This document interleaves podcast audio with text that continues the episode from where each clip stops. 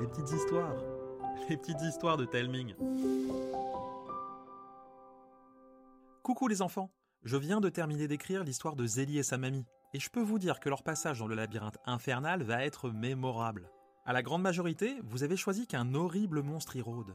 Mais surtout, vous m'avez envoyé des centaines d'idées de pièges. Franchement, vous m'avez épaté. J'aurais bien aimé tous les intégrer, mais c'était impossible. Alors j'ai dû faire un choix.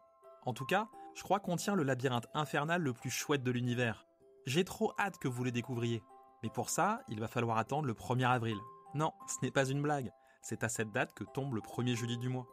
Avant de vous laisser, j'ai une dernière question. Une question super importante à vous poser. D'après vous, quel doit être le titre de notre histoire?